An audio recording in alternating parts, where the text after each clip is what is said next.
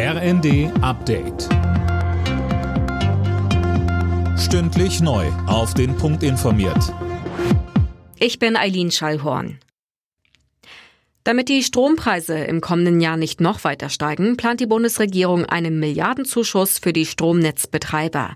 Das hat das Wirtschaftsministerium der ARD bestätigt.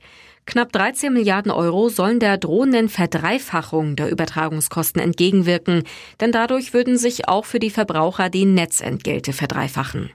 Die milliardenschwere Finanzspritze soll zunächst aus Überschüssen des EEG-Kontos finanziert werden. Jeder zweite Flug bei Eurowings fällt heute aus. Rund 30.000 Passagiere sind davon betroffen. Die Piloten der Lufthansa-Tochter streiken für bessere Arbeitsbedingungen durch eine Verringerung der maximalen Flugdienstzeiten und die Erhöhung der Ruhezeiten.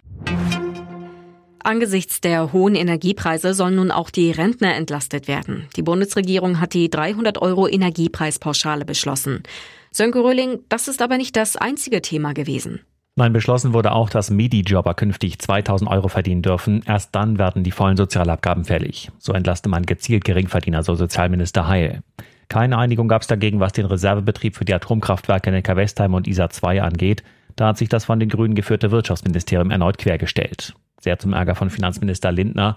Der warnte erneut vor Problemen bei der Energieversorgung und sprach sich dafür aus, in der Krise so viel Kernenergie wie möglich am Netz zu lassen. In der Fußball Champions League hat Borussia Dortmund einen großen Schritt in Richtung Achtelfinale gemacht. Gegen den FC Sevilla triumphierte der BVB mit 4 zu 1. Auch RB Leipzig hat noch eine Chance aufs Achtelfinale. Die Leipziger gewannen zu Hause mit 3 zu 1 gegen Celtic Glasgow. Alle Nachrichten auf rnd.de